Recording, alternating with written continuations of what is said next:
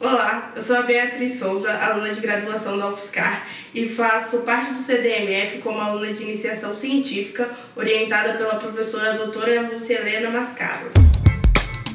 CDMF Pesquisa, um dropcast sobre as pesquisas desenvolvidas no Centro de Desenvolvimento de Materiais Funcionais, na voz dos próprios pesquisadores.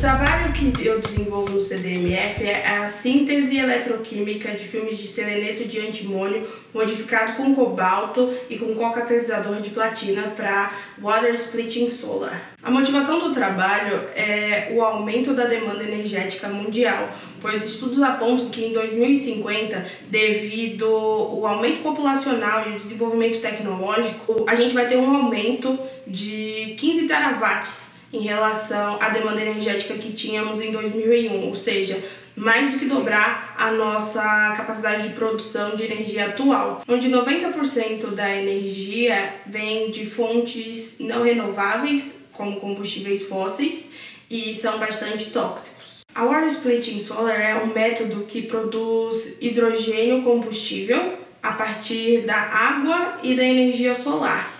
Esse método ele tem várias vantagens, como a emissão zero de carbono, é renovável e não é tóxico, porque o produto da queima é água.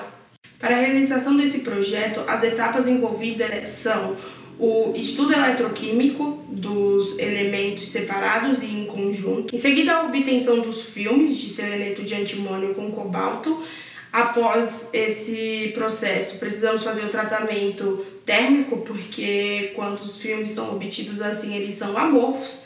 Em seguida, fazemos a deposição de platina e partimos para caracterização, tanto física quanto fotoeletroquímica, para podermos analisar se as modificações propostas estão é, causando benefícios, estamos tendo algum tipo de melhoria. CDMF Pesquisa é uma produção do Laboratório Aberto de Interatividade para a Disseminação do Conhecimento Científico e Tecnológico, o LAB, e do Centro de Desenvolvimento de Materiais Funcionais, o CDMF.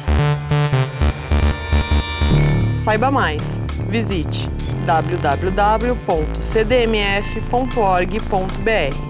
Apoio Fundação de Amparo à Pesquisa do Estado de São Paulo, FAPESP e Conselho Nacional de Desenvolvimento Científico e Tecnológico, CNPq.